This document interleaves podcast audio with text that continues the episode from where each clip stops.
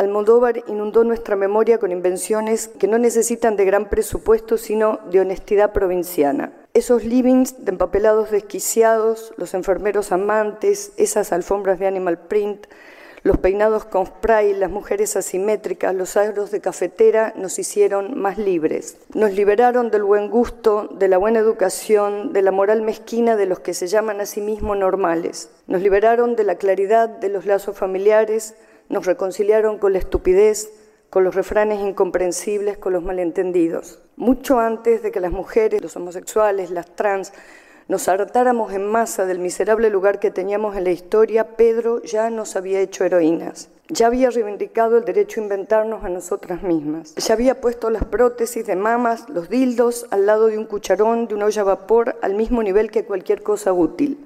No hay deber ser en la ética de Almodóvar. Hay obligación de crearse, obligación de inventarse. Sus películas inauguraron territorios donde se puede vivir mejor. Pero ahora, Pedro, Ahora más que nunca te necesitamos, porque seguimos mojando nuestras bikinis en un mar de muertos.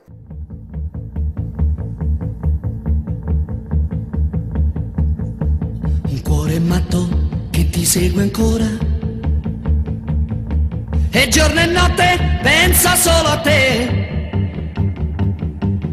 Non riesco a fargli mai capire che tu vuoi bene a un'altra e non a me cuore matto, matto da legare, che crede ancora che tu pensi a me. Non è convinto che sei andata via, che m'hai lasciato e non ritornerai.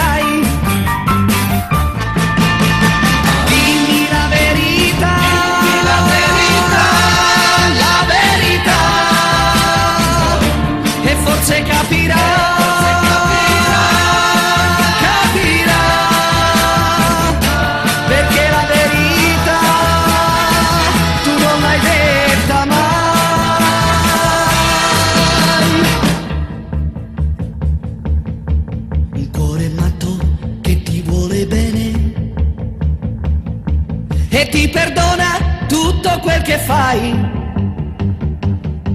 Ma prima o poi tu sai che guarirà. Lo perderai, così lo perderai.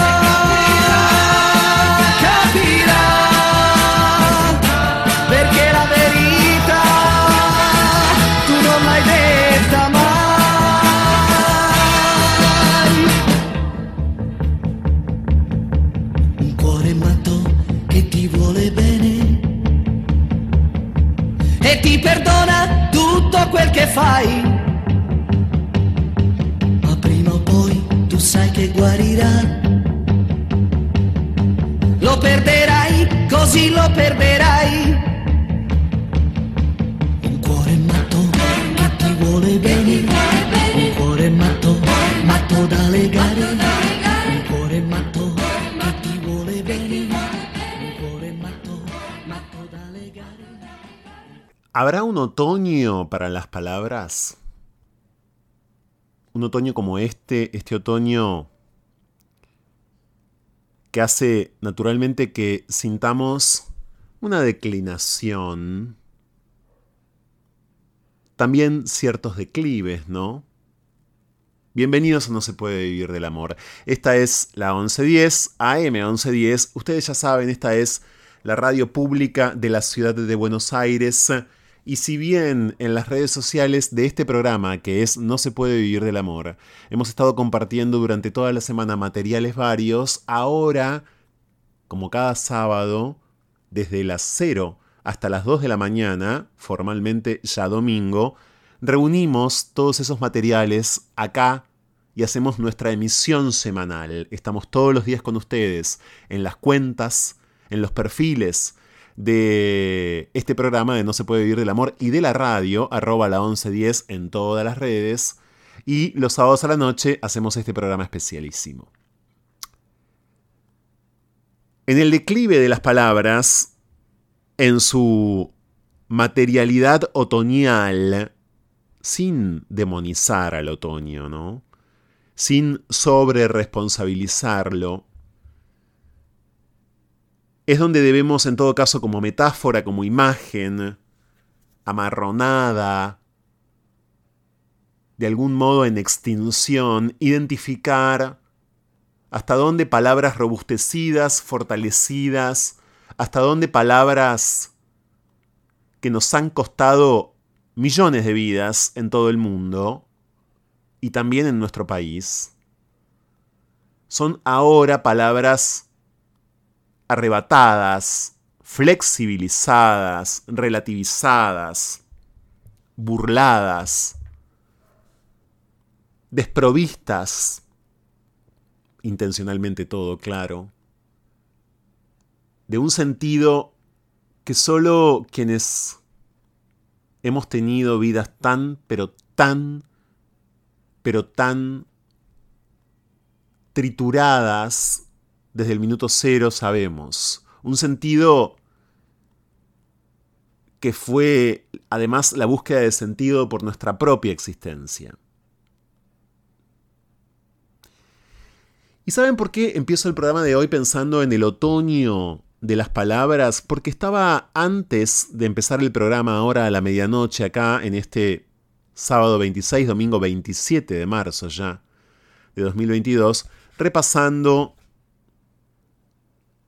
ese libro tan exquisito que el año pasado llegó al español, llegó a la Argentina gracias al sello Caja Negra, que son los diarios de David Wojnarowicz, En la sombra del sueño americano, los diarios que a lo largo de 20 años este performer, poeta, vagabundo, trolo, de la fuga, de la pérdida, de esa Nueva York absolutamente efervescente, pero además prometedora para las disidencias que fue justamente la ciudad de Nueva York en los 60, 70, 80, 90 incluso, Wojnarowicz, entonces, muriendo de sida en plena pandemia, produciendo un arte completamente irreductible, afortunadamente además indefinible, escribía, y en el otoño de sus propias palabras, que coincidía con el declive de su propia vida, decía en algún momento de En la sombra del sueño americano Wojnarowicz, el único héroe en el que soy capaz de pensar es ese mono cosmonauta de Rusia que se puso nervioso en la cápsula espacial y perdió el control y se puso a golpear el panel de mandos. La misión tuvo que ser abortada. Hace mucho tiempo que pienso que desertar de cualquier ejército, de los ejércitos de las identidades fijas, de los ejércitos del discurso acomodado, de la aparente primavera tranquilizadora de los términos, es el deber de la desobediencia la deserción, como ese mono, como el mono que David Wojnarowicz narra aquí, su único héroe, decía, ya al borde de la muerte, David Wojnarowicz, en En la sombra del sueño americano.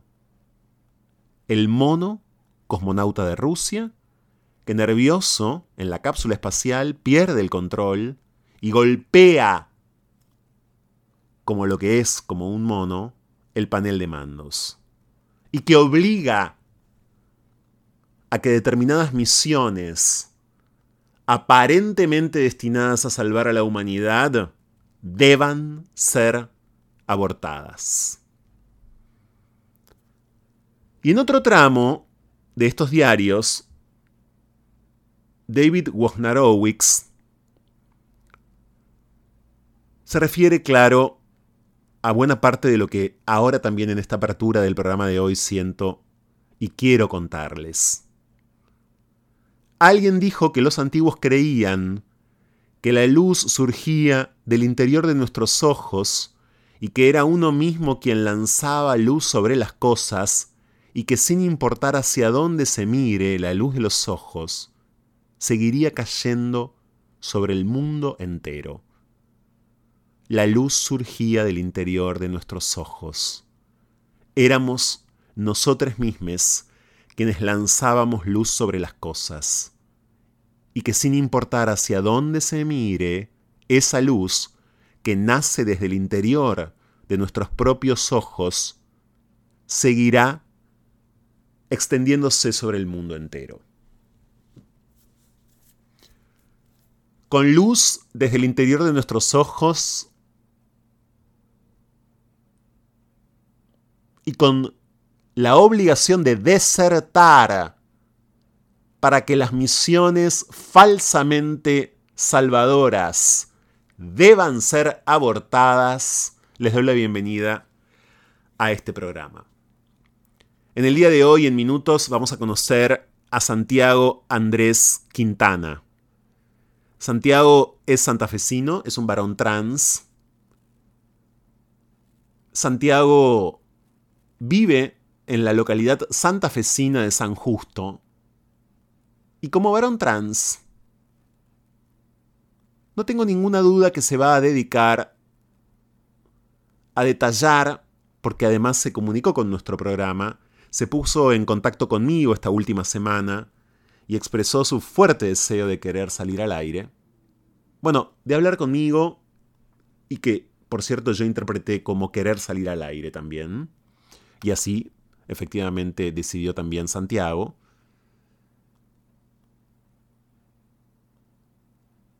¿Qué misiones de su vida le fueron abortadas en contra de su voluntad? ¿Y qué luz surgida desde el interior de sus ojos le fue imposibilitada? No pudo, por cierto, irradiar ni iluminar, ya que como toda identidad trans, fue oscurecido desde siempre. Lo vamos a conocer a Santiago. Quiero conocerlo, muero por conocerlo. En minutos acá no se puede vivir del amor. Pero además, Ana Fornaro de la agencia Presentes en, en, el día de hoy y como todos los sábados hará un resumen de las noticias más importantes de la diversidad sexual del país fundamentalmente esta vez del país, hay en presentes como siempre noticias de toda Hispanoamérica, pero ahora fundamentalmente del país. En la semana de la memoria, la verdad y la justicia, pero en la semana del odio. De la memoria y del odio, y del odio por la memoria. Y de la mixtión, de la confluencia, de la mortífera juxtaposición entre odio y memoria, nada casual, en la misma semana.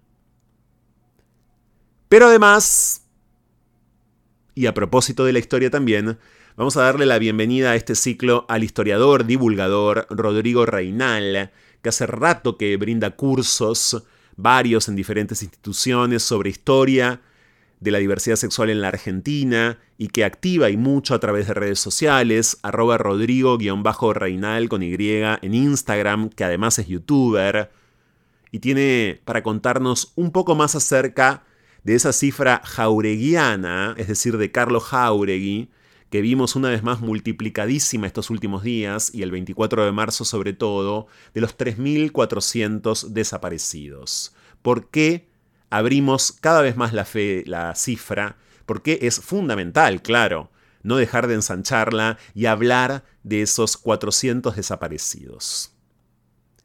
Esto es No se puede vivir del amor, les doy la bienvenida. En redes somos, en Twitter arroba se puede vivir, en Instagram arroba no se puede vivir del amor guion bajo. Estamos hasta las 2 de la mañana con todo esto que acabo de compartirles, con música, con memoria, sin odio, golpeando el control de mandos, exigiendo que las misiones salvadoras sean abortadas y sobreponiéndonos para que la luz que, como decían los antiguos, y anotaba en sus diarios, muriendo de sida, el performer David Wojnarowicz, para que esa luz logre iluminarlo todo en el mundo entero. Cada vez más destrozado, igual entero. Escapar. La mejor manera de volver a nosotros mismos. Seguimos con más. No se puede vivir del amor. Con Franco Torcha. En estos 10 años, en No se puede vivir del amor, pasó de todo. El divorcio de la iglesia y del Estado. Antes de despedirte, quiero que vos que dejes claro esto. Lo ¿no? vengo a- lo- vuelvo a decirlo.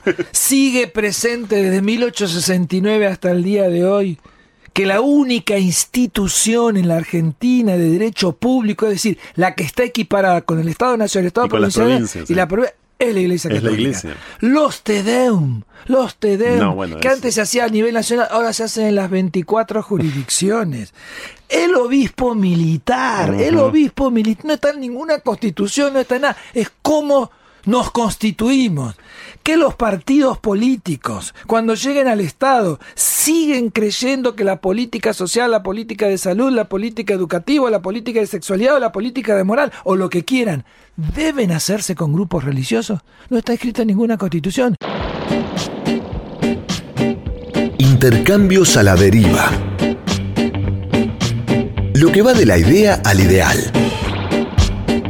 Diálogos con cierta lógica y acaso desacatos. A la hora en que Buenos Aires parece agotarse. Fuego en la conversación. Llega a No se puede vivir del amor. Cháchara. Palabra. Es lo único que tenemos.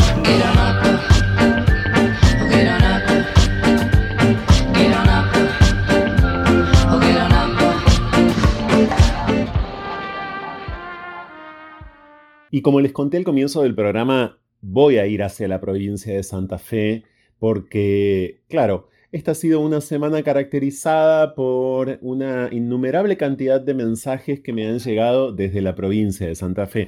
Una provincia, por cierto, miren que a lo largo de los 10 años de este programa, a lo largo de esta primera década de No se puede vivir del amor, ha sido siempre una provincia especialmente presente. Tenemos amigues varias de diferentes puntos de la provincia de Santa Fe, también, claro, de la ciudad de Rosario. Pienso en un montón de nombres que nos han acompañado cuando estuvimos todas las medianoches, es decir, durante nueve años, aquí en la radio pública de la ciudad, tantas historias, tantos nudos problemáticos alrededor de esas historias, tantas identidades, tantas experiencias santafesinas contadas en este ciclo a lo largo, repito, de esta primera década. Hay una historia más, hay alguien más ahora comunicado desde la provincia de Santa Fe, entiendo que está en la ciudad de San Justo. Le vamos a dar la bienvenida a Santiago Andrés Quintana. ¿Cómo andas, Santiago? Hola Franco, buenas tardes, ¿cómo te va? Bien, San Justo es eh, tu ciudad, en efecto estás ahí, ¿no? Señor, sí, yo en realidad yo soy oriundo, soy nacido y bien criado en Villa Ana, provincia de Santa Fe, Sí. un pueblo de la época de la forestal. Y en el año 78 mis padres se trasladaron a San Justo, provincia de Santa Fe. y Bueno, aquí me terminé de criar y, y aquí es en donde estoy viviendo actualmente. ¿Cuántos años tenés, Santiago? Yo tengo 55 años. Ujú. Ok, ¿y cuánto hace que transicionaste? A los 8 años. Ah, bien. A los ocho años de una Argentina bien diferente y de una provincia de Santa Fe bien diferente, ¿no? A, a esta. O, ¿O cómo fue? ¿Cómo fue en aquel momento? Eh, el recuerdo vívido que yo tengo en mi, en mi mente, en, en mi caja de recuerdos, en mi cabeza, en mi mente, es que me dolía, esa es la palabra, me dolía y, y me causaba eh, una profunda tristeza cuando mi madre me, me vestía a modo niña Claro. y yo no, o sea, algo dentro mío se revelaba, se, se, se, se despertaba y tomaba, iba tomando impulso, iba tomando fuerza y, y bueno, y, y yo no entendía por qué, si yo era nene, yo me sentía nene, yo me autopercibía nene, por qué insistía esta señora, mi mamá, en, en tildarme de niña, en vestirme como niña, para mí era humillante. Sin Era un dudas. Sin dudas, pero eh, digo, además en un contexto histórico, como decía antes yo, Santiago, realmente diferente a este, ¿no? Sos una persona, como nos contaste, de 55 años, es decir, que esto pasó hace casi 50 años. Eh, imagino que para tus padres y para todos aquellos que estaban alrededor tuyo fue difícil, pero también imagino que creciste con mucha violencia, ¿o no? Sí, muchísima violencia, muchísimo desprecio porque hacia hacia hacia mí, hacia mi humanidad, porque que cuando yo cuestionaba y, y me rebelaba, porque cuando me vestían de niña yo este, me quitaba esa ropa y me ponía la ropa con la que yo me sentía bien, con la que me sentía libre. Ponerme una ropa de nena me hacía sentir preso, prisionero de algo que no sabía qué era, y después entendí a, la- a lo largo de mi existencia, entendí que era prisionero de la incomprensión, de la intolerancia, eh, de la falta de, de aceptación de, de mi, de mi familia hacia quien yo soy. Este soy yo. Me pasaba cuando iba a la escuela, una escuela con maestras muy rígidas, con un director extremadamente eh, autoritario, eh, esa es la palabra autoritario, que se imponía, y que cuando yo iba a la fila de los niños, en donde me, me llevaba mi naturaleza, y la maestra eh, me clavaba esas uñas en las orejas y me llevaba de un, de un tirón a, la- a donde estaban las nenas, y era toda una era toda una locura, era todo feo, al punto tal de que yo no quería participar, no quería ir a la escuela, no quería ir a ningún lugar en donde yo sentía que, que no era mi lugar, que no me sentía bienvenido. Y después, claro, el rechazo constante, porque yo decía, yo soy nene, eh, yo soy chico, y, y bueno, y, y es como que empecé a retrotraerme, eh, salí al, al exterior yo, pero al mismo tiempo me retrotraía, me, me, me veía obligado por las circunstancias a esconderme. Eh, yo no tenía compañeros de, ni compañeras de juego, yo, yo jugaba solo, jugar con mis hermanas implicaba eh, que no que no estaba cómodo, no estaba bien, no era bienvenido. Estamos conociendo a Santiago Andrés Quintana, por si ustedes acaban de llegar a No se puede vivir del amor hoy aquí en la radio pública de la ciudad, en eh, Instagram, Santiago es arroba Santiago Andrés Quintana. Pero claro, pasaron muchísimos años, Santiago, imagino que a lo largo de todo este tiempo o no, eh, vos has sufrido además intentos de terapias de conversión, ¿no? Quizás tus padres quisieron, eh, bueno, por ejemplo, marcarte a través de experiencias en ese punto muy torturantes como pueden ser psicólogos, psiquiatras, es decir, patologizarte, ¿te pasó? Sí, sí, yo he sido un, pata- un patologizado, como vos decís, patologizado, como vos decís. Eh, mi mamá me llevaba a un doctor acá en Zaputo, que ya falleció ese doctor. Me llevaba a ese médico para que me cure, porque mi mamá consideraba que yo estaba enfermo. Sí.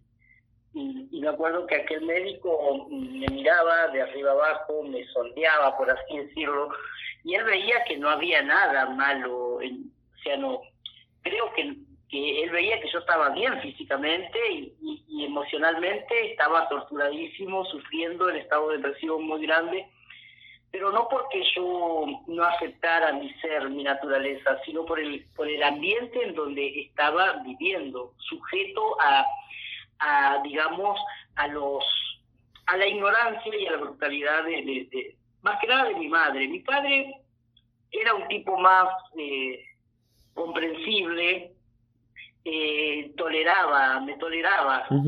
Mi madre no, eh, al punto tal de que cuando me hice adolescente, cuando entré a la pubertad y luego a la adolescencia, eh, eh, para mi mamá verme charlando con una chica, con una eh, nena, era, eh, creo yo, algo traumático. A punto tal de que se me prohibía ingresar a los dormitorios, yo no podía entrar a las habitaciones donde dormía el resto de la familia, donde estaban mis hermanas. Éramos una familia pobre, materialmente muy pobre, y no teníamos acceso a una vivienda grande, entonces es como que había cosas que se tenían que compartir a la fuerza, ¿no? Y una de esas cosas eran las habitaciones, Sí. los dormitorios donde yo tenía restringido el ingreso. No podía ingresar a los, yo tenía que dormir afuera Mm. Mm.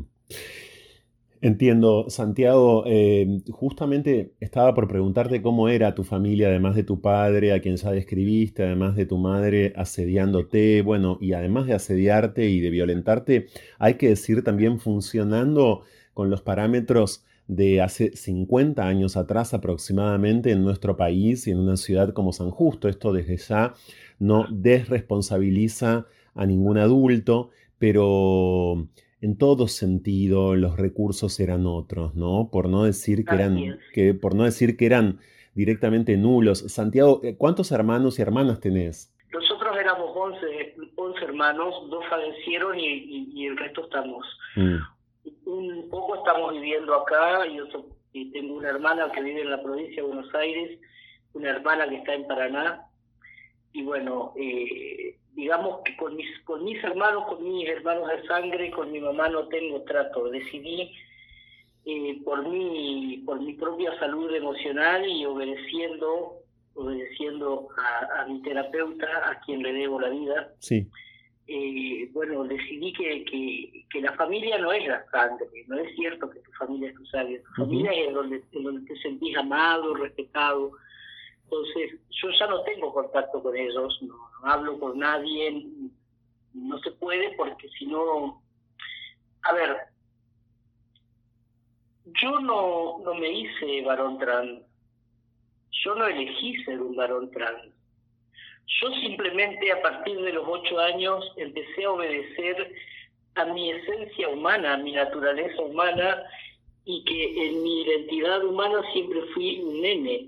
de- era, me, me, me autopercibía, como dice hoy, ¿no es cierto? Que yo en aquel tiempo no sabía qué era autopercibirse o qué era ser trans. Yo no me identificaba un varón trans, un niño trans. Yo me, identificaba un, un nene, un niño. Y cómo amaba yo cuando por ahí alguien que no me conocía y me decía, che, nene, vení para acá, o, che, pibe, alguna cosa, ¿me entendés? Y yo sentía, este es mi lugar, acá estoy en el lugar eh, donde me siento bien, donde soy yo. Santiago, ¿cómo se desenvolvió luego tu vida? Imagino que quizás en la adolescencia o después de la escuela secundaria dejaste efectivamente tu casa, eh, quizás fuiste hacia algún refugio, quizás te encontraste con esa familia que, por cierto, vos señalás, la familia que la vida te fue presentando. ¿Cómo fue tu proceso de independencia también, no? Eh, eh, digo, este larguísimo camino hasta tu autonomía hoy. Bueno, yo te cuento que debo haber tenido 14, sí, fue la última la última etapa de la maldita dictadura. Eh, bueno, por decisión de mi mamá, eh, decidió mandarme a un reformatorio en plena dictadura militar, un reformatorio para, para menores, en donde creo que la idea era que se me reformara, que me convirtieran en, en mujer. Entonces me mandaron a un reformatorio en donde estuve un largo tiempo, en donde viví lo peor que se pueda imaginar. En Un reformatorio en la provincia de Santa Fe, eh, en... reformatorio en donde hoy está la cárcel de mujeres, pegadito está el Ministerio de Educación y pegadito está eh, la Dirección eh, Penitenciaria Sí. de la provincia de Santa Fe. Estamos hablando de Santa Fe capital, de la ciudad capital de la provincia de Santa Fe, y estamos refiriéndonos, estás refiriéndote a una experiencia absolutamente eh, dolorosa y destructiva, por cierto, en la dictadura militar. O sea, en dictadura militar, con 14 años, Santiago, vos sos ingresado a un reformatorio, para quienes no sepan, así se llamaba hace muchos años a esos espacios, que hoy por supuesto tienen otros nombres, ¿no? Eh, hogares en general hoy, pero mm, fuiste ingresado... hacina- era, era, eran guetos, Claro, es lo que son, guetos en donde estaban personas con diferentes realidades, sí. estábamos los que éramos, eh, eh, así se nos tildaba, ¿no? Extraviados, eh, usurpadores de identidades, porque a mí muchas veces las, las causas por las que me levantaban de la calle era eh, que estaba usurpando una, una, una identidad. Me hacía pasar por otra persona. No, el documento que tenía en ese momento me hacía pasar por, alguien que yo no, no soy, que alguien que yo no era. Porque se debe respetar, se debe respetar, primero, antes que nada, primordialmente, la identidad natural del ser humano. El ser humano sin su identidad natural no es nada. Legalmente te pueden dar un montón de identidades, pero primero se debe respetar y la que cuenta es la identidad natural con la que uno nace, con la que uno se siente uno. En ese infierno en donde yo estuve mucho tiempo, que era un centro, de, ahí también calculo había personas detenidas clandestinamente, claro. eh, era, eh, era, era el infierno, era la antesala al, al, al infierno. ¿Qué sufriste ahí? ¿Sufriste justamente sesiones de tortura, violencia física, violencia emocional? Lo primero, lo que más dolió y lo que más me va a doler siempre fue la, la, la, la violencia eh, psíquica, la violencia emocional, el sentirte que estás todo el tiempo en peligro, que no podés dormir, que no podés hacer absolutamente nada porque estás en peligro. Tu vida depende de la voluntad de otras personas, tu libertad física depende de la libertad de, de digamos, del capricho de otras personas. Por eso a mí me duele, eh, no me enojó, no estoy enojado con Amalia Granata, no estoy enojado con Carmen Barbieri, tampoco estoy enojado con Viviana Canosa, anoche vi un poquito y me dio tanta tristeza que me quebró emocionalmente también. Eh, no estoy enojado con esas personas, me da mucha tristeza y me da miedo, porque si este discurso de odio hacia la comunidad trans, históricamente despreciada, torturada, discriminada, si esto se instala en, en, nuestro, en nuestra sociedad, si esto, los que nos representan, como en el caso de la señora Maya Granata, que nos representa legislativamente en la Cámara de Diputados de la provincia, si esta persona se atreve a decir semejantes falacias, es muy peligroso porque están dándole trascendencia a un discurso de odio, a un discurso eh, mentiroso, lleno de falacias, y que hablan de nosotros personas que no nos conocen, que no conocen el infierno que vivimos cuando éramos niños, que vivimos hoy actualmente. A María Granata le tiene que pedir disculpas a la comunidad trans. Nos tiene que pedir disculpas porque nos está condenando, nos está empujando más al, a la profundidad de un abismo del cual nosotros luchamos todos los días para salir. A mí me duele en el alma mis compañeras prostituyéndose en la ruta, en las orillas de las calles, en donde son objeto de, de la perversión, de, de, otros seres humanos. Me duelen mis hermanas, yo les digo mis hermanas, me duelen en el alma. Y creo que Amalia Granata debiera de usar su lugar, lugar en donde está gracias al voto de, de la gente. Ella es una privilegiada, una privilegiada porque no tiene la necesidad de tener que estar vendiendo su cuerpo para tener un plato de comida o para tener una ropa, un calzado o pagar un alquiler. Entonces me parece que Amalia Granata, Carmen Barbieri, Viviana Canosa y cuanto homo lesbo transfóbico ande por ahí dando vueltas, tienen que hacer un profundo examen de conciencia. Porque nos están tirando los perros, nos están largando los perros, y que no hay que olvidarse lo que pasó con el pueblo judío, que también los discursos de odio de los nazis hicieron que 6 millones de judíos murieran en los hornos de los campos de concentración. Estamos conociendo a Santiago Andrés Quintana. Quizás ustedes acaban de sintonizar la radio pública de la ciudad de Buenos Aires. Esto es No se puede vivir del amor. Este es el encuentro semanal de diversidad sexual de esta radio hasta las 2 de la mañana, como todos los sábados, conociendo a Santiago que está en San Justo, en la provincia de Santa Fe, y que acaba de compartir parte de su historia de vida con nosotros como un varón trans, por cierto. Santiago, ¿cómo, cómo lograste llegar a este presente, a estos 55 años de vida? Y a propósito de todo esto que venías diciendo, ¿tenés trabajo? ¿Pudiste conseguir trabajo como varón trans? ¿Tenés, en, todo caso, además como sobreviviente de la dictadura, una pensión que es la que otorga en algunos casos el gobierno de la provincia de Santa Fe a les sobrevivientes de la dictadura militar, a personas LGBT, ¿no? Y puntualmente trans um, sobrevivientes de la dictadura? Bueno, voy a empezar a responderte la, puntual, la pregunta puntual que has hecho. He sobrevivido hasta 55 años, yo soy un, no soy un sobreviviente, soy un superviviente. He sobrevivido al odio, me he sobrepuesto a, a la discriminación, eh, al asedio, eh, a las intimidaciones. Me he sobrepuesto a todo, he sobrevivido, he trabajado desde muy chico eh, trabajé en hornos de, la, de, de, ladrillo, haciendo ladrillos, trabajé en un horno de carbón, achando leña, cuidando animales, hice de todo en mi vida, trabajé en todo.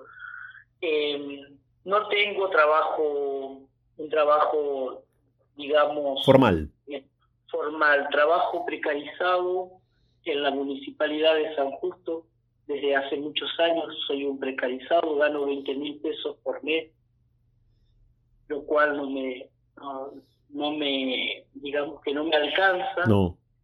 Trabajo con una moto guadaña, cortando pasto, cuidando una plaza. Trabajé muchos años solo en una plaza de acá de mi barrio. Hace un tiempito, por problemas de salud, me dieron un compañero que también es trans, un muchacho de, de un pueblito que yo lo estoy acompañando en su transición. Y es muy difícil, Franco, yo presenté hace cuatro años atrás, presenté el proyecto Cupo Laboral Trans por ordenanza municipal acá en San Justo por medio de la banca ciudadana. Presenté ese proyecto que fue votado positivamente fue promulgado por el intendente de San Justo, el arquitecto Nicolás Cuesta, pero ya llevo tres años de lucha, una lucha que para mí es inclaudicable, una lucha que no voy a abandonar jamás, que es que esta ordenanza sea respetada y se la implemente, porque hace tres años que no la implementan, uh -huh. no quieren implementarla, nunca me dieron un porqué, nunca me, me, explicaron por qué. Hay una sola compañera trans que fue ingresada por el, por el hoy actualmente Vanessa está con un contrato precarizado también. Y es muy difícil porque fíjate que sin ley no teníamos nada. Hoy por hoy tenemos leyes y seguimos sin nada. Seguimos exactamente como en el principio, porque hay muchos ministerios.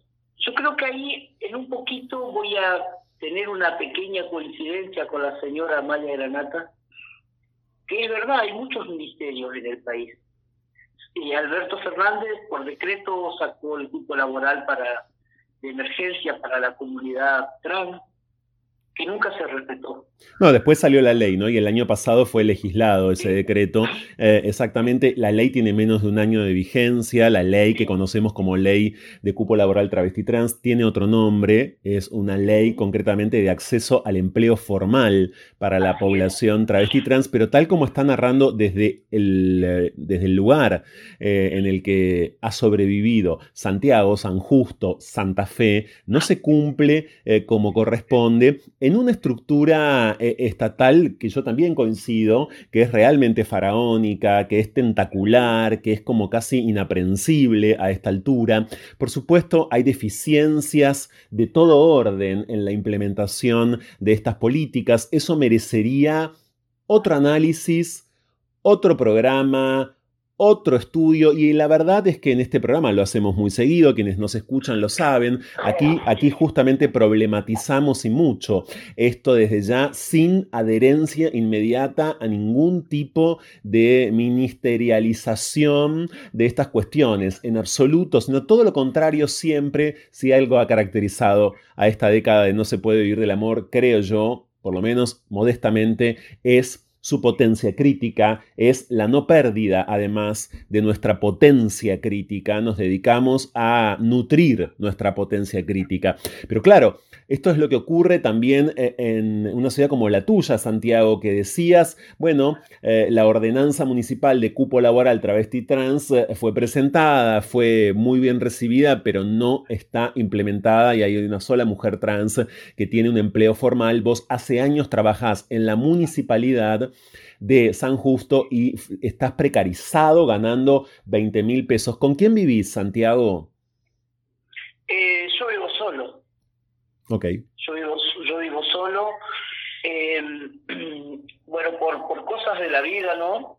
Yo eh, tengo, yo crié tres hijas, Sí. tengo tres hijas, tengo cuatro nietos, Bien. eh, que, son, que son mi familia, porque yo eh, a los 16, 17 años mi padre me supo decir, me, me dio ese sano consejo, ¿no? que era lo que, que tenía dos opciones en esta vida. Era aferrarme, sobrevivir, eh, y- o atenerme a las consecuencias de que me iba a esperar una vejez en soledad, una vejez muy solo, porque el mundo no me iba a aceptar nunca. Entonces, eh, yo eh, crié tres hijas a las que amo con mi alma. Tengo mis nietos, dos nietos de 17 años, Micaela, Cristiano, son los mayores. Y después está Brighton y está Ciro. Es, es mi pequeña familia con la que me, me- me reúno los fines de semana a comer algo, eh, a compartir algo. Eh, pero claro, yo tengo una vida social, mi vida social eh, prácticamente no existe, porque yo no tengo, digamos, eh, recursos como para planear una vida, por ejemplo, irme de vacaciones, o simplemente descansar, o proyectar de tener algo más, desde la dignidad, por supuesto. No, no tengo acceso, yo por ejemplo no tengo un recibo de sueldo con el cual ir a un lugar a comprar algo en cuotas porque lo necesito. Eh, no tengo una obra social, no tengo aportes jubilatorios, no tengo, yo no tengo nada, más que mi voluntad, eh, mi convicción inquebrantable de dejar un mundo un poco mejor de lo que estaba cuando yo vine. Te cuento más, Franco. El año pasado, el 10 de diciembre, Sí. el, no, el anteaño pasado, el 10 de diciembre, Día de los Derechos Humanos, Claro. yo volví a, pre- volví a presentar un proyecto en el, en el Consejo Deliberante de San Justo, que eran las fechas conmemorativas de la comunidad LGBTIQ. ¿Por qué? Era necesario, también lo hice por la banca ciudadana y le expliqué a los concejales que no era un capricho de Santiago Andrés Quintana, sino que era una necesidad poder contar nosotros con una ordenanza que nos garantice el derecho, la responsabilidad y la libertad de poder conmemorar a nuestras y a nuestros eh, referentes que ya no están en este mundo. Poder izar una bandera, poder hacer algún tipo de actividad. Me dieron cuatro fechas, pero la eligieron ellos. Está la ordenanza, que son cuatro, durante cuatro veces en el año nomás podemos nosotros eh, conmemorar con alegría o con dolor.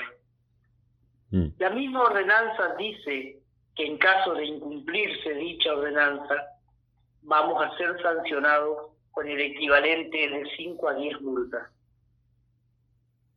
Mm. Decime si eso no es tiranía, si eso no es abuso de poder, si eso no es eh, acá mando yo y yo decido qué fechas conmemorás y qué fechas no conmemorás. Tristemente dentro de este Consejo Deliberante de San Justo hay dos personas que dicen ser justicialistas, una mujer y un hombre, a los cuales nunca les importó depredar estos derechos que tiene la comunidad trans, Mm. cercenar estos derechos, condicionarnos, acorralarnos más de lo que ya estamos.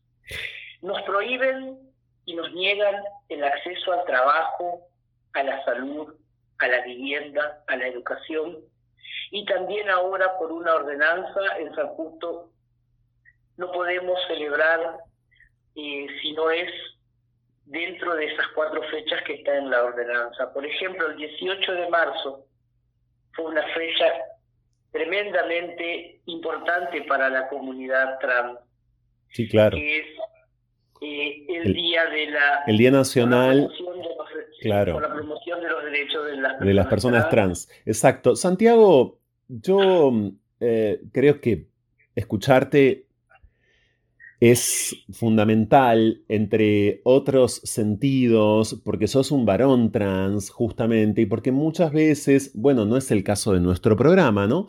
Muchas veces en el discurso público, en la esfera pública, experiencias como las que aquí sintetizaste, porque siempre se trata de una síntesis, si hubiese que detenerse, claro, en cada uno de los hostigamientos, de las violencias, no habría eh, espacio posible, pero digo, la experiencia que trataste de sintetizar y lo hiciste soberanamente bien, eh, en general es en otros medios articulada por eh, mujeres trans, por femenidades trans, ¿no? Aquí hace muchísimo tiempo que hablamos, claro, de las masculinidades trans, mucho tiempo es mucho tiempo, y que por cierto combatimos desde este programa de radio, esa homologación, esa idea según la cual, digamos, habría privilegios para los varones trans que, eh, claro, obviamente las mujeres trans, las travestis, no tienen. Esa idea, este programa la trabajó eh, y quedó completamente descartada hace muchísimo tiempo. Entonces, es en función de todo esto y más y todo aquello que es inefable y todo aquello que yo no puedo eh, ahora ni siquiera yo sintetizarte, que quiero agradecerte un montón este testimonio en estas horas desde la provincia de Santa Fe en este momento. Un montón es un montón. Un montón me queda chico, un montón te queda chico a vos también, pero creo que estás sintiendo lo que quiero decir y que sabes fundamentalmente que mi gratitud es total y es verdadera. Sí, y yo desde lo profundo de mi, de mi humanidad agradezco enormemente, gigantescamente, el gesto tuyo de, de, de darme, de darle voz a esto, de permitirme expresarme.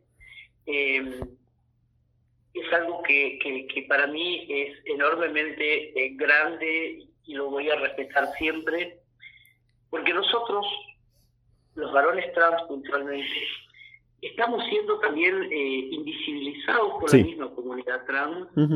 En donde se, se cree y se nos acusa de colgarnos de la lucha de las mujeres trans. No es así, nosotros luchamos junto con las mujeres trans. Es más, yo durante años luché junto a compañeras trans de Santa Fe, Ale Ironisi, Pamela Rochi, eh, Lucy Jiménez, luchamos codo a codo en la puerta de, de la Cámara de, de- de Senadores de la provincia Sí. eh, para que saliera la ley de, de, de cupo trans provincial. Luchamos muchísimo. Pero a la hora de repartir, digamos, la torta, nosotros los varones trans nuevamente nos quedamos viendo qué migaja nos podíamos levantar. Mm. Las migajas de que, de que, que quedaron y que entraron veinte y pico de personas trans al Estado provincial de Santa Fe, pero los varones trans no tuvimos acceso al trabajo. Una de las cosas que duele y que, y que, y que preocupa muchísimo es el dejar de lado a las personas, ya sean varones o mujeres trans de más de 40 años, que no tenemos acceso al trabajo formal. Nos, nos empujaron, nos quitaron, nos sacaron, no podemos eh, decir, tener una esperanza de un trabajo, porque 40 años ya no tenemos acceso al trabajo Mm. formal. Tenemos que seguir mendigando, tenemos que seguir exponiéndolo. Yo voy a contar algo que es tremendamente doloroso. A mí me duele muchísimo. Yo conozco situaciones de compañeros trans que han llegado a prostituirse también, porque la necesidad tiene cara de hereje. Y tenemos compañeras eh, que viven en la absoluta miseria. Y que esto viene de años, de años, porque las personas trans somos a, lo- a- a a los últimos que nos ven. Eh, eh, somos objeto y sujetos de responsabilidades y obligaciones, pero no somos sujetos y, y sujetas de eh, derechos. No. Quiero decirles Hoy por hoy que... en Santa Fe no hay cirugía, Franco. No, Hace claro, años claro. que los chicos no se están operando. Tenemos Mm. compañeros que intentaron ya suicidarse porque ya no soportan más en la espera poder hacerse eh, esa cirugía. Si nosotros tuviéramos un trabajo formal, si tuviéramos acceso, si dejaran de discriminarnos y de segregarnos y tuviéramos un trabajo formal que no sea el Estado, podríamos pagarnos nuestras cirugías y nuestras hormonas. Yo, sos- yo sostengo siempre que ante estas situaciones el Estado es como un padre o una madre. Nosotros somos, hoy por hoy con una ley de identidad de género a nivel nación, continuamos siendo, siendo los hijos ilegítimos del Estado, los parias, los bastardos. Y que el Estado, si no es el Estado, entonces ¿quién, Franco? Porque en lo privado no nos dan un laburo. No, claro. No hay, no hay una empresa que diga que tome a una persona trans desde la capacitación. Nos mandan a estudiar. A María Granata dijo que estudiáramos. Mm. Yo le pregunto a María Granata si ella alguna vez estudió con el estómago vacío. A Carmen Barnieri le preguntaría lo mismo y a Viviana Canosa le preguntaría lo mismo. Nosotros necesitamos un solo ministerio en este país esté a cargo de corregir lo que está mal. Un ministerio que se ocupe de hacer que las municipalidades y comunas cumplan las leyes que tenemos las personas trans. Que alguien se ocupe de, de verificar si se están cumpliendo los cupos, si se están cumpliendo con la cirugía. Porque nos taparon de papeles, nos taparon con papelitos de leyes sancionadas en el Congreso de la Nación, pero nadie las cumple. Yo veo compañeras que andan sacándose fotitos de acá para allá y que cuando he llamado por teléfono pidiendo auxilio, no te dan bola, Franco. Santiago, No quiero, quiero agradecerte mucho. Tengo que seguir adelante con el programa, como te imaginarás. Eh, de vuelta, muchísimas gracias en serio por este momento junto a nosotros. Te abrazo fuerte, fuerte, fuerte. Gracias. Querés, busca en el archivo trans, el archivo de la memoria Sí. trans. Yo participé en ese Sí, en esa experiencia también. claro. Arro- arroba Santiago Andrés Quintana. Lo, lo vuelvo a decir porque quizás ustedes incluso están escuchándonos desde Santa Fe y escu- escucharon cuál es su situación. Arroba Santiago Andrés Quintana. Un fuerte abrazo, Santiago. Gracias. Gracias, Franco. Dios te bendiga. Adiós. Escapar. La mejor manera de volver a nosotros mismos. Seguimos con más. No se puede vivir del amor. Con Franco Torcha. Lo mejor y lo peor. Lo bueno y lo malo. Lo bello y lo triste. Lo mejor y lo peor. Lo justo y lo injusto. Estas son las noticias diversas en Argentina y el mundo. Esta es la columna semanal de Presentes LGBT en No se puede vivir del amor.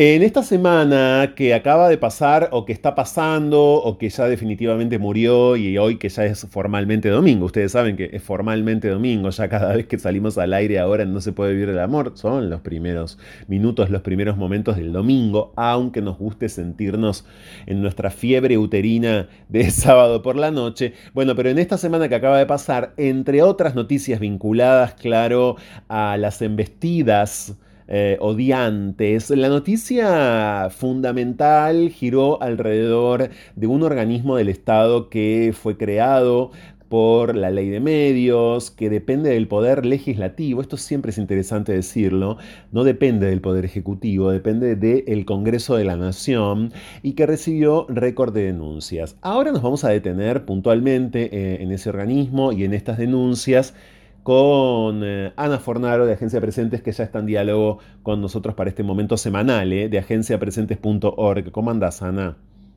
¿Cómo andás, Franco? Bueno, sí, una semana muy agitada Sí. en frente este, discursos públicos y denuncias y discursos LGT odiantes y misóginos. Un mes agitado diría, pero que coronó la semana, este, esta semana que pasó. Sí, y que perdón. como eh, protagonista. Sí, bueno, pero además eh, yo tengo que decir también, por si no lo saben, que siguió anoche, eh, me refiero a la noche del viernes, ¿no? También en el programa de Viviana Canosa en América 24, en donde no solamente estuvo Amalia Granata, sino también Agustín Laje y otros personajes, más el discurso de quien conduce, etcétera, etcétera, etcétera. Es decir, está siendo potenciado, está siendo multiplicado, está ganando espacio, pero también, y esta es la gran noticia, digamos, la gran nota que en este sentido publicó Presentes en pleno conflicto, que es el récord de denuncias en la Defensoría del Público por los discursos de odio en los medios argentinos. Está bueno explicar una cosa. Es así, la Defensoría del Público, como bien dijiste, es un ente que se creó con la ley de medios justamente para, es como, bueno, como es una defensoría para proteger, digamos, a las audiencias, o sea, todos nosotros. Nosotros somos comunicadores, pero es como de una manera, es, es como un, un espacio que, que no es que regule, pero sí recibe estas denuncias que podemos hacer todos.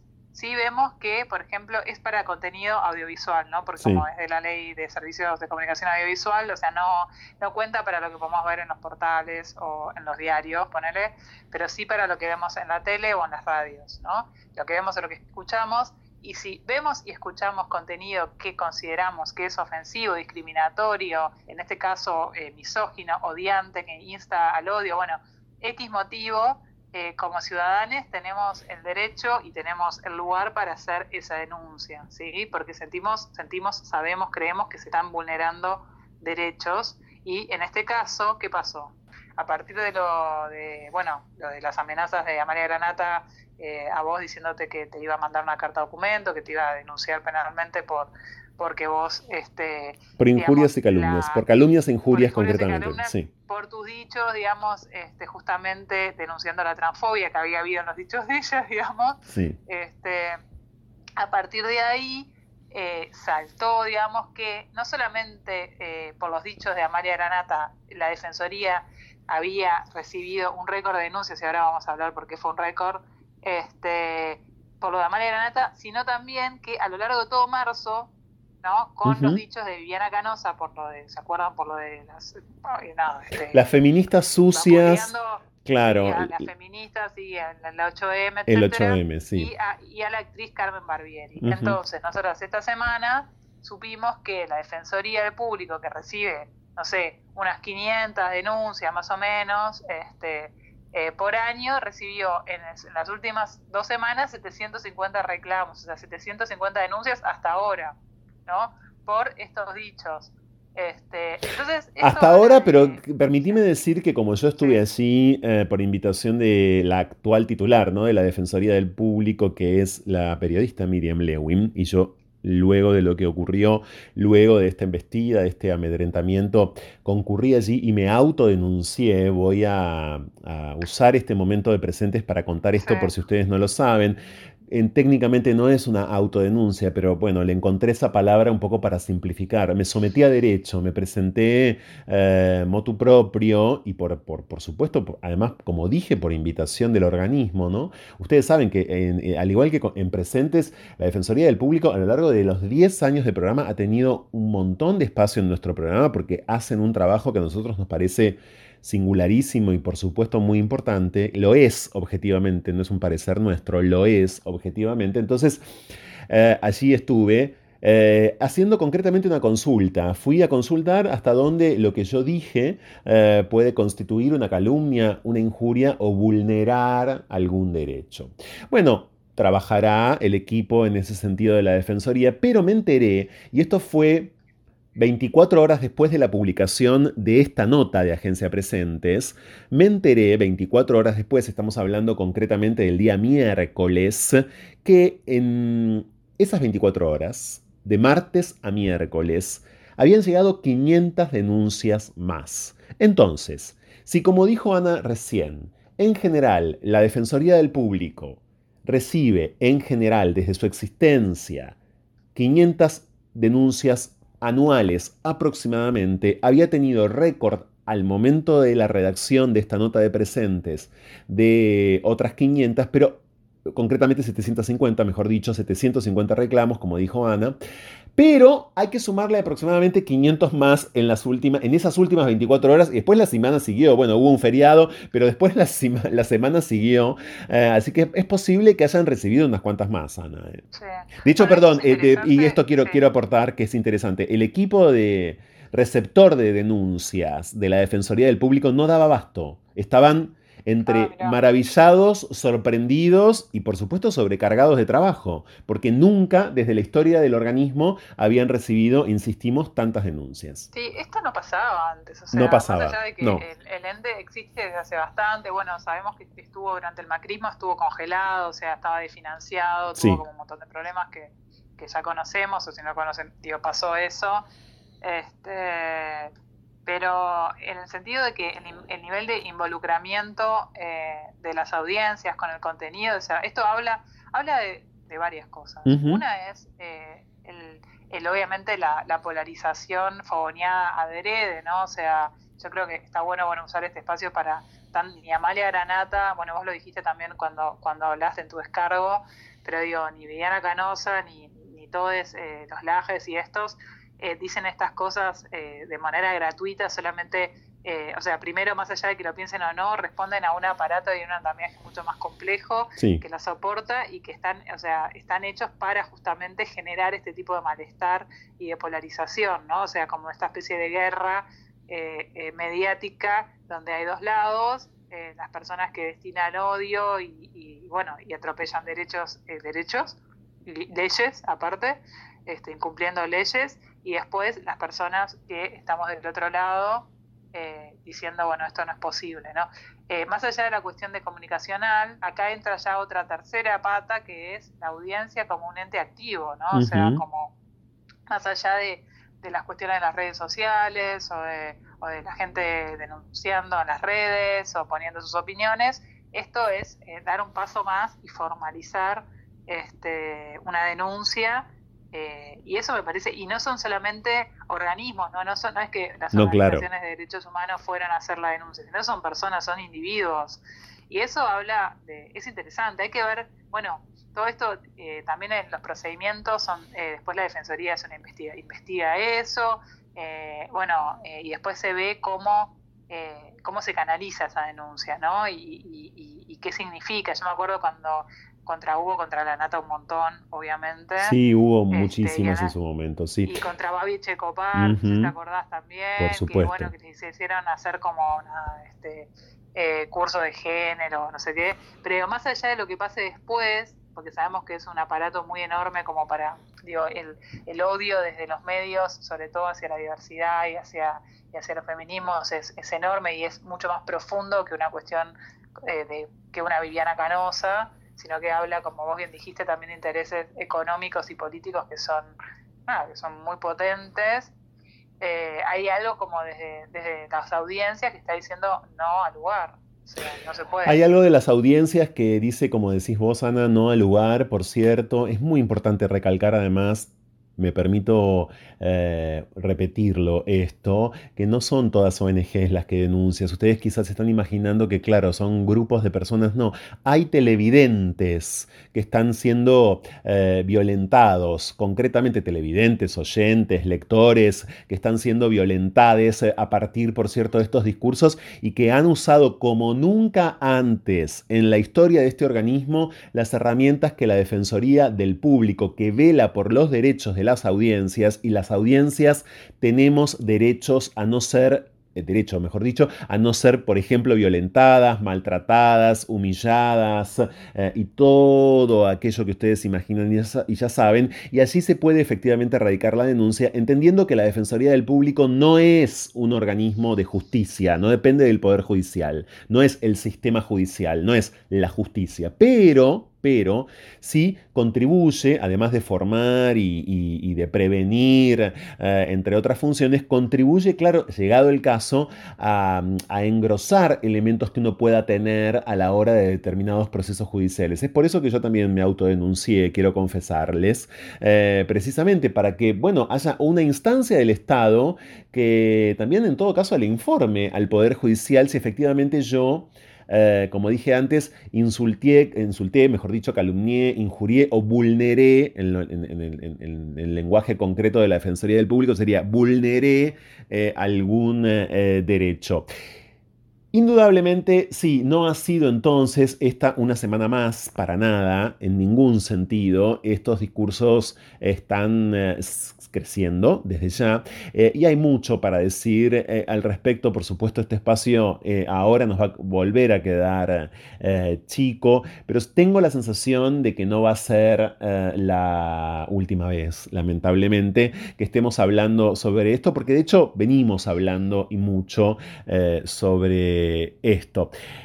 La nota es de Agustina Ramos, a quien por cierto le agradezco mucho porque también se comunicó conmigo eh, cuando esto tenía algunas horas de vida, vamos a decir, eh, y es una nota completamente, completamente importante para entender en serio cómo funcionan estas herramientas, una vez más lo digo, eh, que, tanto, que tanto sirven, parece que no, pero sirven muchísimo. La Defensoría del Público además tiene guías, un montón de guías, ¿no? Para el tratamiento eh, periodístico de estas cuestiones y demás. Y vos sabés, Anda, que mientras hablo eh, con vos y mientras además comparto esto con quienes nos escuchan, pienso que, bueno, dio la casualidad, vamos a decir así, que esto ocurrió eh, en las horas previas de un nuevo día por la memoria, la verdad y la justicia, ¿no? De un nuevo 24 de marzo.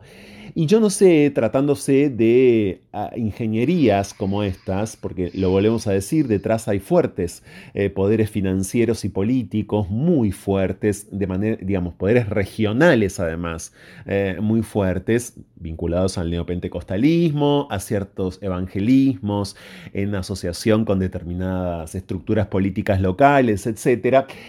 Bueno, no me parece nada casual ahora, quiero decir, que esto esté siendo, digamos, una suerte como de discurso a combatir también en un momento en el que, por cierto, las políticas de memoria en la Argentina insisten y mucho y presentes está lleno de estos materiales por los 30.400 desaparecidos, por ejemplo, es decir, por las memorias también eh, de la disidencia sexogenérica, ¿no? Sí, bueno, fue una semana justamente, y creo que aparte eso, como está relacionado eh, de manera directa lo que pasó con, con, con, lo de María Granata, con también todos los dichos negacionistas, o sea, si pensamos que, no sé, que en los principales medios, no, esta, es este triángulo, ¿no? Como claro. de que, que, hacen los medios hegemónicos y conservadores, por ejemplo, pienso que tanto, no sé, La Nación y Clarín no tuvieron en tap, la marcha del 24 fue masiva, fue sí, la marcha sí. hacía dos años que no se marchaba y fue impresionante y ni, la- y ni Clarín ni La Nación, eh, que fue, y claramente era la noticia del día, y no la pusieron en tapa.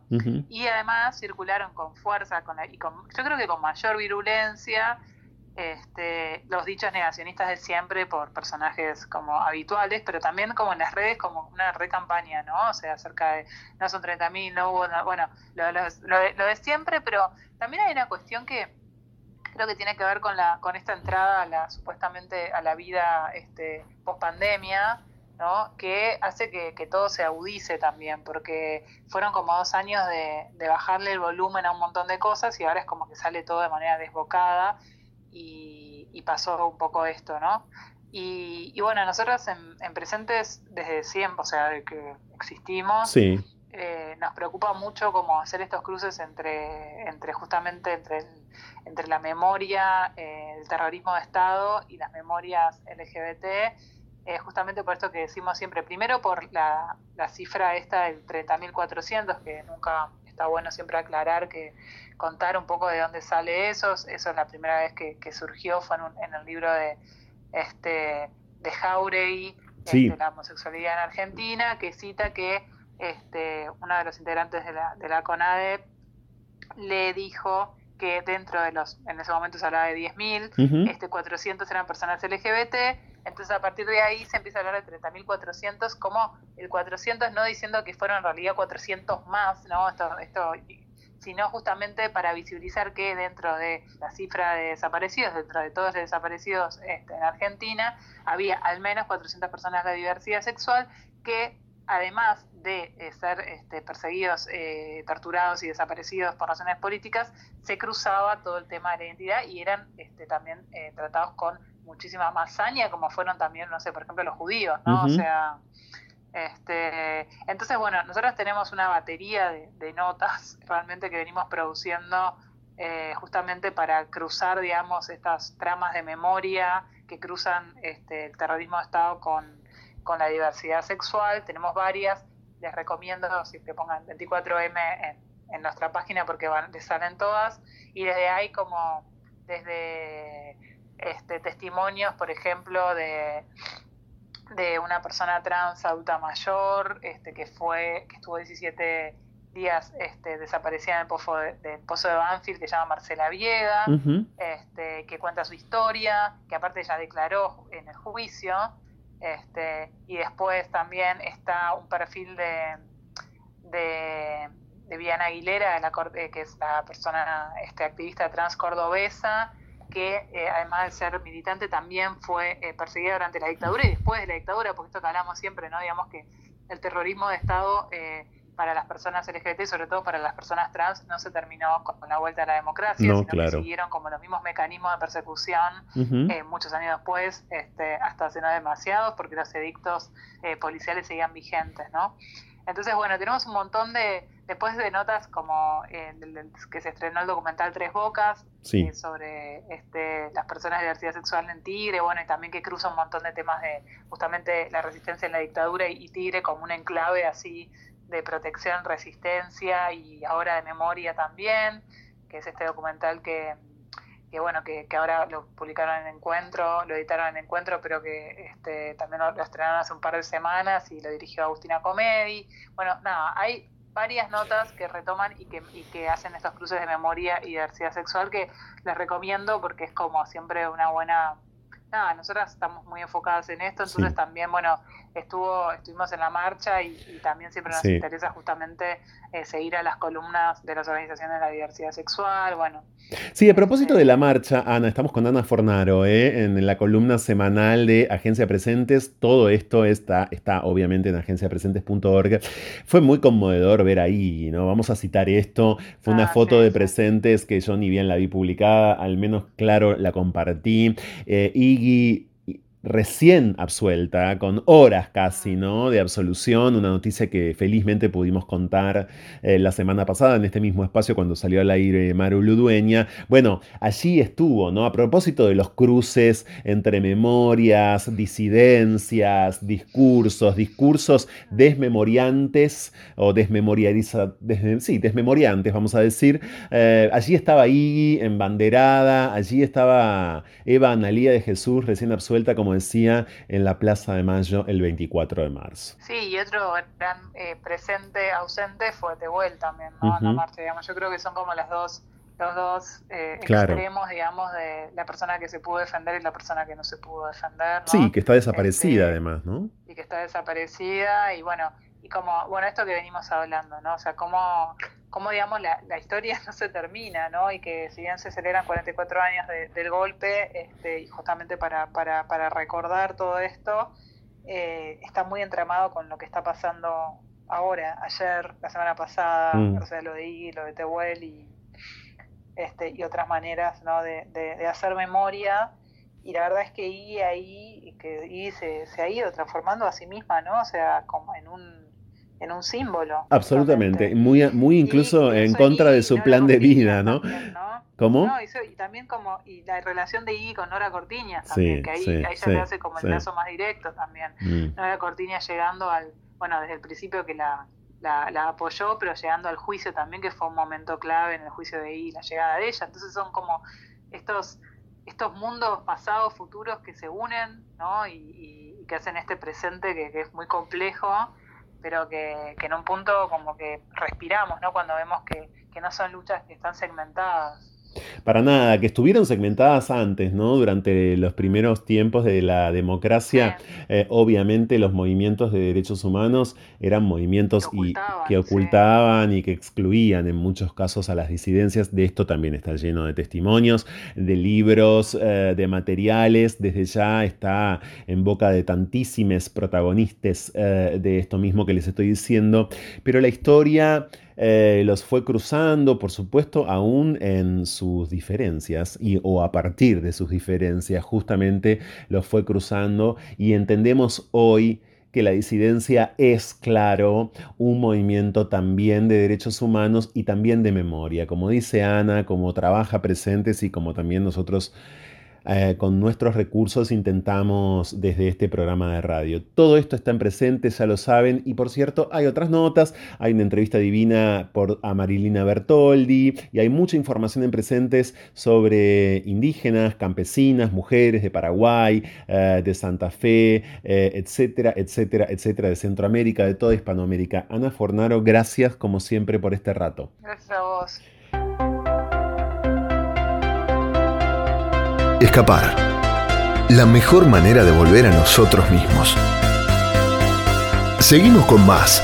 No se puede vivir del amor. Con Franco Torcha. En estos 10 años, en No se puede vivir del amor, pasó de todo. Entre las uvas más importantes de la canasta aparece el chocolate en barra, el salmón, el filé de merluza, el huevo de Pascua, el camarón, el conejo de Pascua, la caballa. ¿Tienes algo para decirme al respecto? ¿Cómo ustedes resolvieron desde los gremios del gobierno de la ciudad de Buenos Aires el incremento de la canasta de Pascua que llega este momento del año y el trabajador quiere cada uno su canasta? A lo- al oficinismo le dan el huevo y lo tienen contento a lo, a lo Pocho Perón un largo rato. ¿Qué le llega al trabajador del gobierno de la ciudad en cada canasta? Bueno, en vez del conejo, un animal autóctono que es un tatú carreta, pequeño, hecho de azúcar. Pero de- sobre el huevo. No, no, no hay huevo. Porque el huevo tampoco es muy argentino. Ah, ah, ok, bien. ¿Entendés? Y cambiamos. Y la empanada gallega, como indica su nombre, no es argentina, es Bien. justamente de Galicia. Eh, ningún viernes del año se puede comer carne, mi amor. ¿Ni uno solo? Bueno, no, porque, digamos, son no viernes eso, de, porque ustedes lo respetan como gremio. de recogimiento. Bueno, te- seguimos las Pero ¿por qué no se- tradiciones. por supuesto, perdón. Compañeros, a mí me consta que igual no comerán carne ese día, pero fifan igual. Que es otra manera de comer.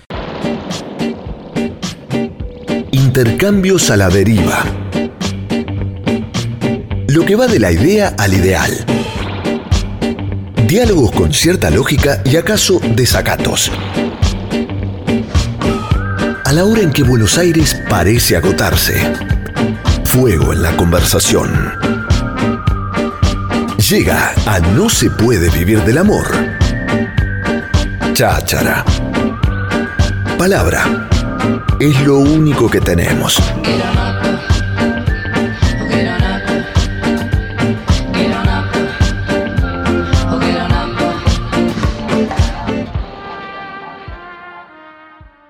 Y respecto de la memoria, qué mejor que poder conocerlo todavía más a él. Digo todavía más porque hay muchos, miles que lo conocen, que lo siguen, incluso que han tomado cursos, claro, los cursos de historia LGBT que desde hace rato eh, en modalidades varias viene dando, eh, más todos los materiales que tan generosamente comparte en sus redes sociales. Es historiador, le damos la bienvenida a No se puede vivir del amor a Rodrigo Reinal. ¿Cómo andas, Rodrigo? Hola Franco, ¿cómo va? ¿Todo Bi- bien? Bien, muy bien. Hay una pregunta que se impone y es ¿en qué momento de tu interés por la historia tomaste la tangente de la historia LGBT? Quisiste focalizarte, ¿no? en la historia de la diversidad sexual de nuestro país. Bueno, fue casi de casualidad. A mí siempre me interesó la historia de los 60 y los 70, sobre todo, bueno, la parte previa al golpe, ¿no? Todo, todo ese...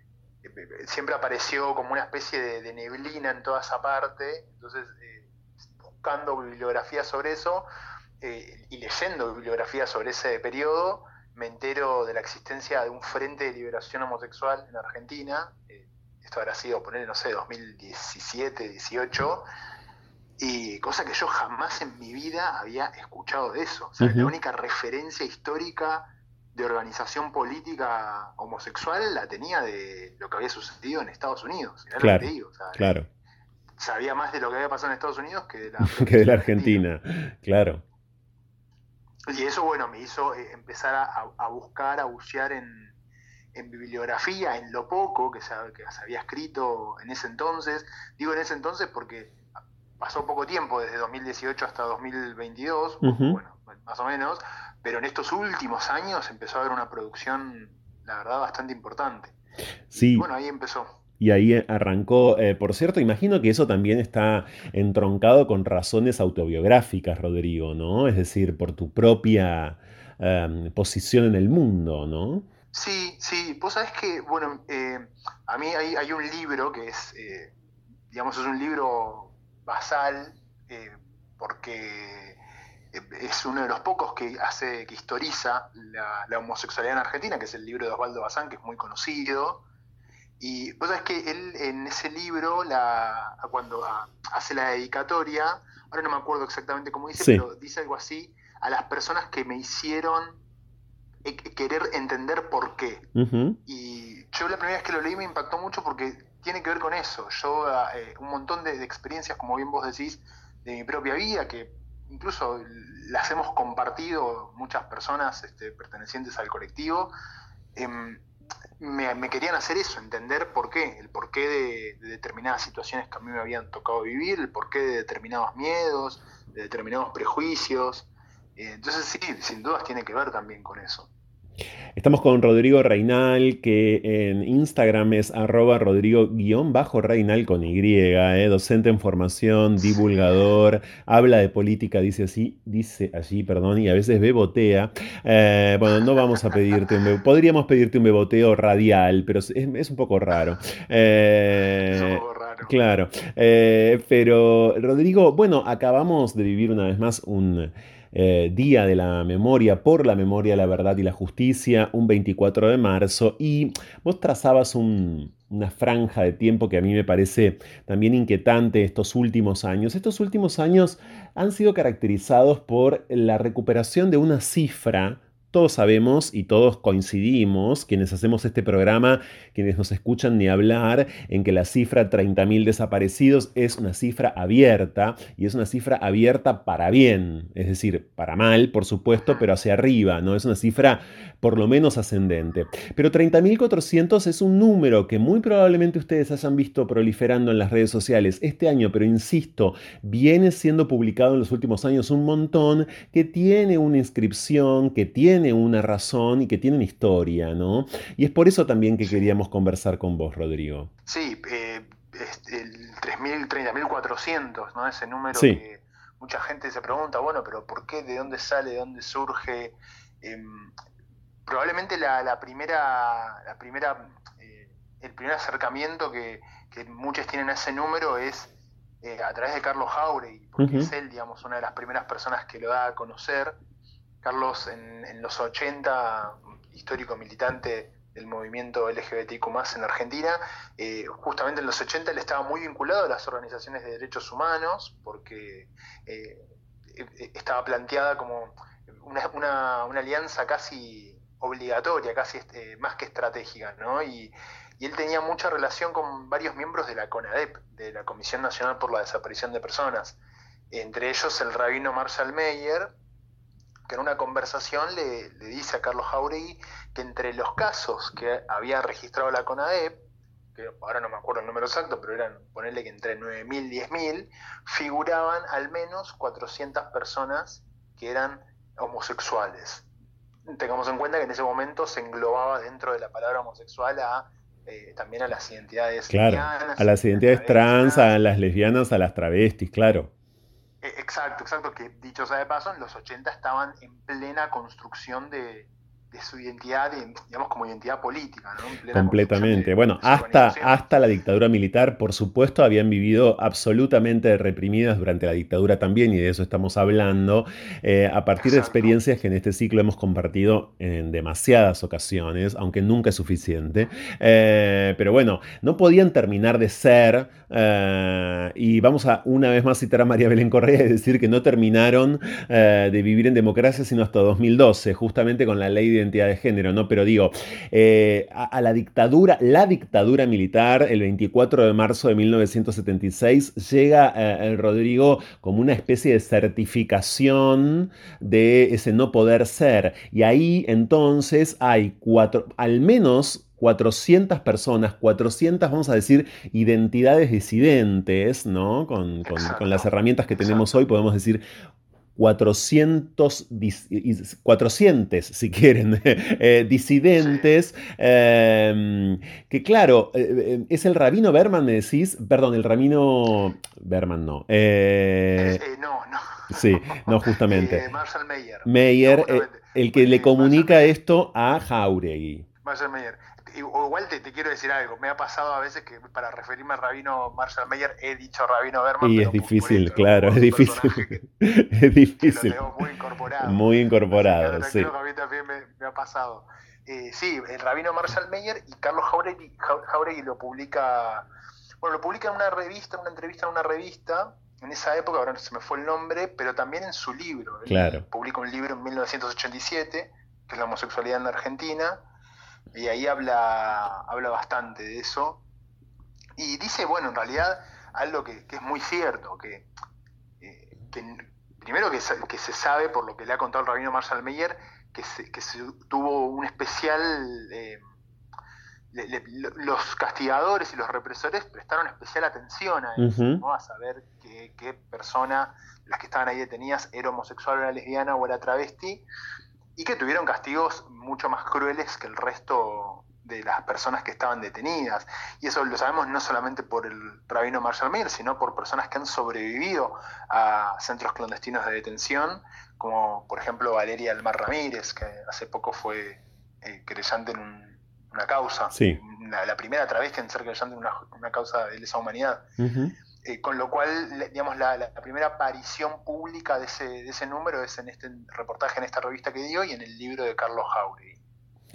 ¿Qué otras em, eh, eh, em, experiencias, qué otros materiales, Rodrigo, te parece que son importantes para revisar justamente eh, el lugar de las disidencias durante la dictadura militar? ¿Qué otros libros, qué otras referencias? Bueno, primero aclarar que mm, en relación a esto de, de los cuatro, de las 400 desaparecidas, eh, que es un número que se, que se desprende de las denuncias que tuvo la CONADEP en un principio, que recordemos son entre 9.000 y 10.000, con lo cual, como sabemos que eh, el número asciende aproximadamente a 30.000, eh, podemos estar hablando de más de 400 desaparecidas, sobre todo Sí. Eh, esto mismo que decía Jauregui también, es muy difícil conocer sus caras, sus historias, saber quiénes son, ponerles nombre y apellido. Y eh, recién vos fíjate, el año pasado, y esto tiene que ver con, tu, última pregunta, en relación a los materiales, es una historia eh, muy fragmentaria, ¿no? Como una especie de rompecabezas al que le faltan un montón de piezas, al que siempre lamentablemente le van a faltar piezas, porque la, la- la fuente principal para reconstruir la historia de las sexualidades disidentes, como ocurre con cualquier otro sector subalterno, es la historia oral. Y lamentablemente muchas de las personas protagonistas ya no están con vida, no solamente por, eh, la represión estatal, sino bueno, por lo que causó el VIH-Sida en los 80, en los 90, por la represión que ha vivido el colectivo y que sigue viviendo al día de hoy el colectivo travesti trans y las situaciones que, que ya conocemos, ¿no? De la esperanza de vida. Entonces eso hace muy difícil ir reconstruyendo eso. Por eso yo decía que, que se había escrito muy poco y, y que recién en los últimos años empezó a haber una- un laburo, o a publicarse, mejor dicho, laburos que ya se venían haciendo. Y yo ahí siempre em, recomiendo mucho seguir los distintos eh, archivos que funcionan, que trabajan y que hacen investigación. Eh, obviamente uno de los más conocidos es el archivo de la memoria trans, Sí. que de hecho el año pasado, ahora no me acuerdo si fue el año pasado o en 2020, porque viste que está Sí. como medio lo mismo. Venimos de un bienio misterioso, ¿no? Eh, que para la historia, justamente para los estudios históricos va a ser muy desafiante en un futuro, Eh, sí, eh, porque no sabemos exactamente si habría que seguir contando año por año después de esos dos años, o cómo contar esos dos años. Bueno, sí, hace poco decías, Rodrigo, eh, el archivo de la memoria trans compartió. Co- compartió eh, la- una foto que consiguieron de Janet Degras, que fue una, tra- una chica trans desaparecida en la última dictadura militar, que no figura ni en el informe de la CONADEP, ni probablemente entre esos 400 desaparecidos. Y mm, eh, ah, en los 90, eh, Brigitte Gambini, que había trabajado con Janet, que eran compañeras en un, en un cabaret en Santiago del Estero, ellas las expulsan de la provincia. O sea, fíjate el poder que tenía la policía en ese momento como para expulsar a una persona. No solo el poder, sino la, el, el- lo nulo derecho que tenía una persona trans que, que la podían expulsar de una provincia así nomás. Y bueno, Brigitte Gambini después se va y cuando se exilia en, en Europa, ella se entera de la desaparición de su amiga Janet y de eh, unas 16, 17 travestis más eh, en esos años, en- especialmente en Córdoba, porque fue donde las derivaron cuando las expulsan de Santiago del Estero. Y ese número, esa denuncia que hace Janet, que la hace medio al pasar en una nota que le da Clarín en los 90, cuando vuelve a Argentina, Sí, que, quedó ahí, quedó ahí. claro. Digamos, na- nadie, nadie tomó eso. Y recién el año pasado, eh, gracias al archivo de la memoria trans, se le pudo poner nombre, apellido a Janet Degras, se le pudo poner una cara, una foto.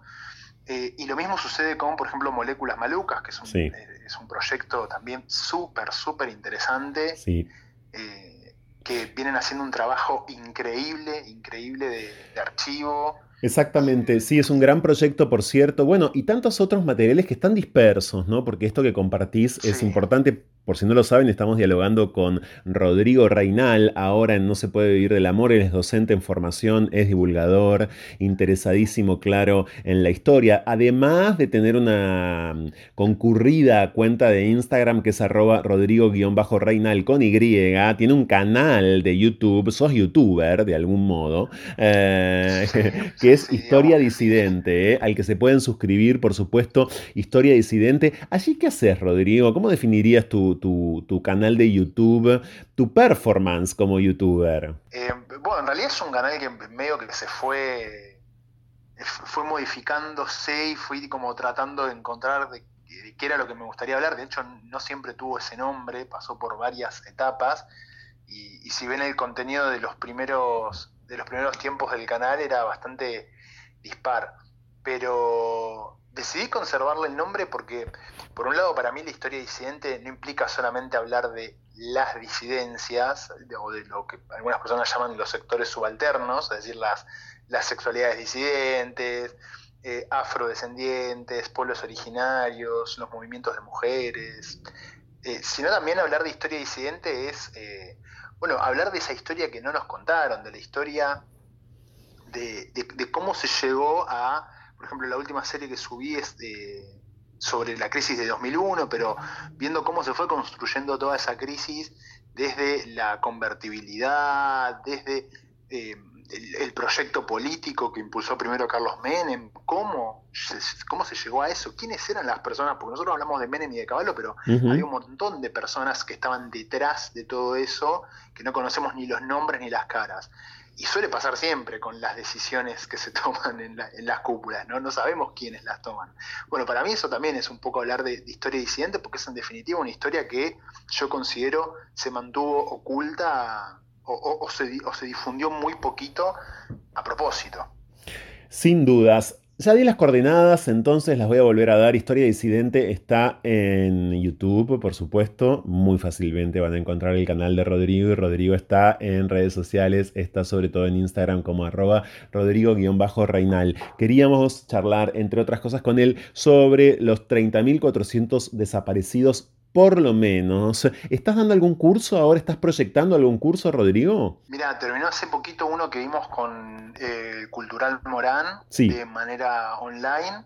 eh, y ahora muy pronto sí se van a venir algunos ya de forma presencial, ahora que ya estamos volviendo a poquito eh, a la presencialidad. Todavía no hay fechas definidas, pero estén atentos ahí a las redes que ahí seguramente voy a publicar. Te agradecemos mucho este rato con No se puede vivir del amor. Gracias, en serio, un abrazo fuerte. No, les agradezco yo a ustedes y abrazo grande. Ya volvemos. Escapar. La mejor manera de volver a nosotros mismos. Seguimos con más. No se puede vivir del amor. Con Franco Torcha.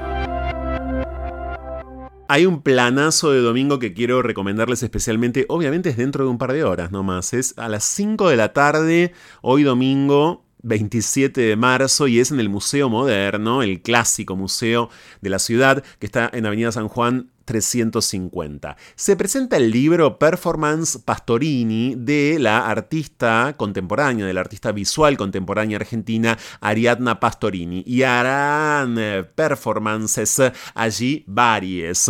Un verdadero bestiario, un mostraje excelso a las 5 de la tarde en el Museo Moderno que incluye, bueno, a grandes performers eh, argentinos como, bueno, Cristina Cole, Machi Pérez, eh, Camilo Rodríguez, eh, bueno, y Andrés Borget alias el negro villero. ¿Se acuerdan? Hace 15 días lo entrevistamos acá en No se puede vivir del amor. Bueno, va a estar haciendo su performance, está empezando a conseguir entonces eh, reactivar su carrera artística y ojalá que trabajar también. ¿eh? Me parece un planazo para un domingo que va a estar soleado, pero a partir de las 5 de la tarde quizás un poco más frío, a pesar de que está pronosticado una máxima, está pronosticada de 28 grados eh, acá en Buenos Aires, pero bueno, si andan por San Telmo y demás, a las 5 de la tarde vayan a ver en vivo y en directo al Negro Villero, a Andrés Borget, como parte de la presentación del libro Performance Pastorini de Ariadna Pastorini. Gracias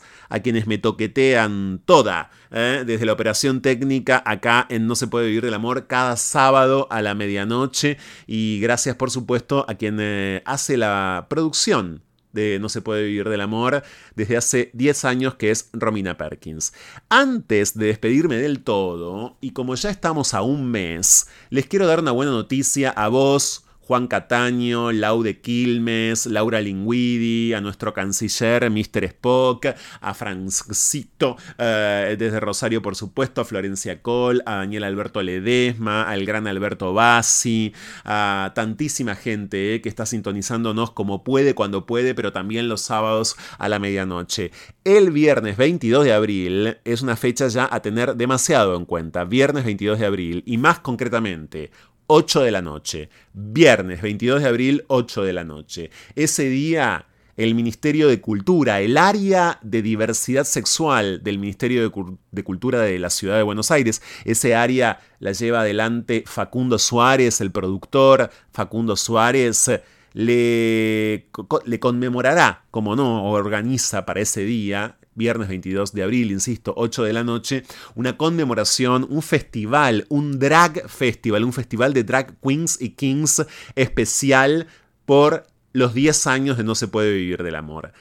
Lógicamente viene con sorpresas. No puedo todavía contarles qué drags ni qué números musicales, pero sí decirles que lo tienen que agendar, que será el 22 de abril a las 8 de la noche en el anfiteatro Eva Perón del Parque Centenario, en el barrio de Caballito. ¿Conocen ese anfiteatro? Si no lo conocen, ese es un emplazamiento fabuloso y es además un anfiteatro divinísimo. Qué mejor oportunidad que ir a esa hora temprano, un viernes, ya fuera del horario laboral, por lo menos para, por lo menos para, sí, para muchos, eh, a la conmemoración que estamos, por cierto, muy contentos de poder contarles que, que tendrá su lugar y su tiempo y sus formas allí ese día y que el área de diversidad sexual de la Dirección de Música del Ministerio de Cultura de la ciudad y Facundo Suárez han ideado.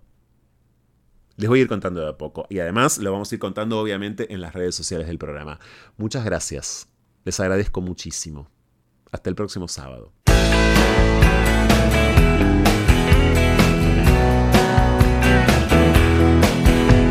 Si diez años después te vuelvo a encontrar en algún lugar, olvides que soy distinto de aquel, pero casi igual. Si la casualidad nos vuelve a juntar diez años después, algo se va a incendiar, no voy a mostrar mi lado cortés. Aquello fue un gran punto de partida, pero a la vez que fácil se te olvida. Diez años después, ¿quién puede volver atrás? Estamos en la tierra cuatro días y el cielo no me ofrece garantías. Diez años después, mejor volver a empezar.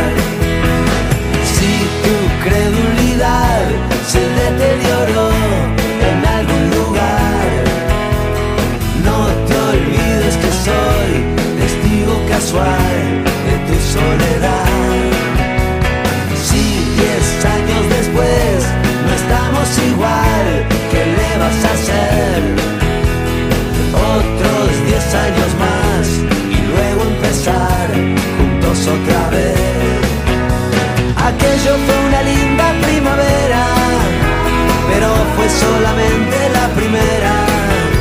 Diez años después el tiempo empieza a pesar. Me quedan balas en la cartuchera, pero te guardo siempre la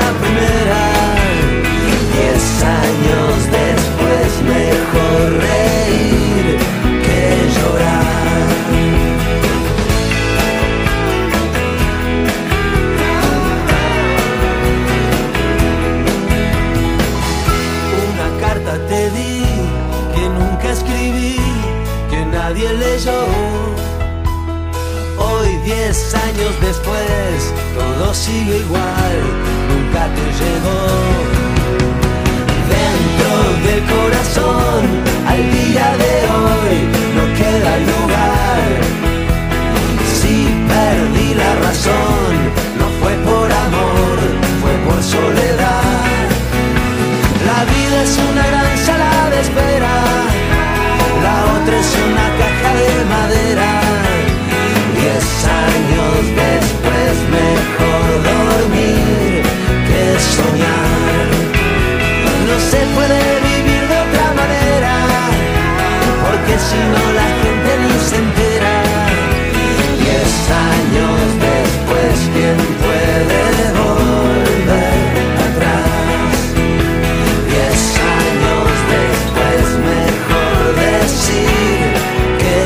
time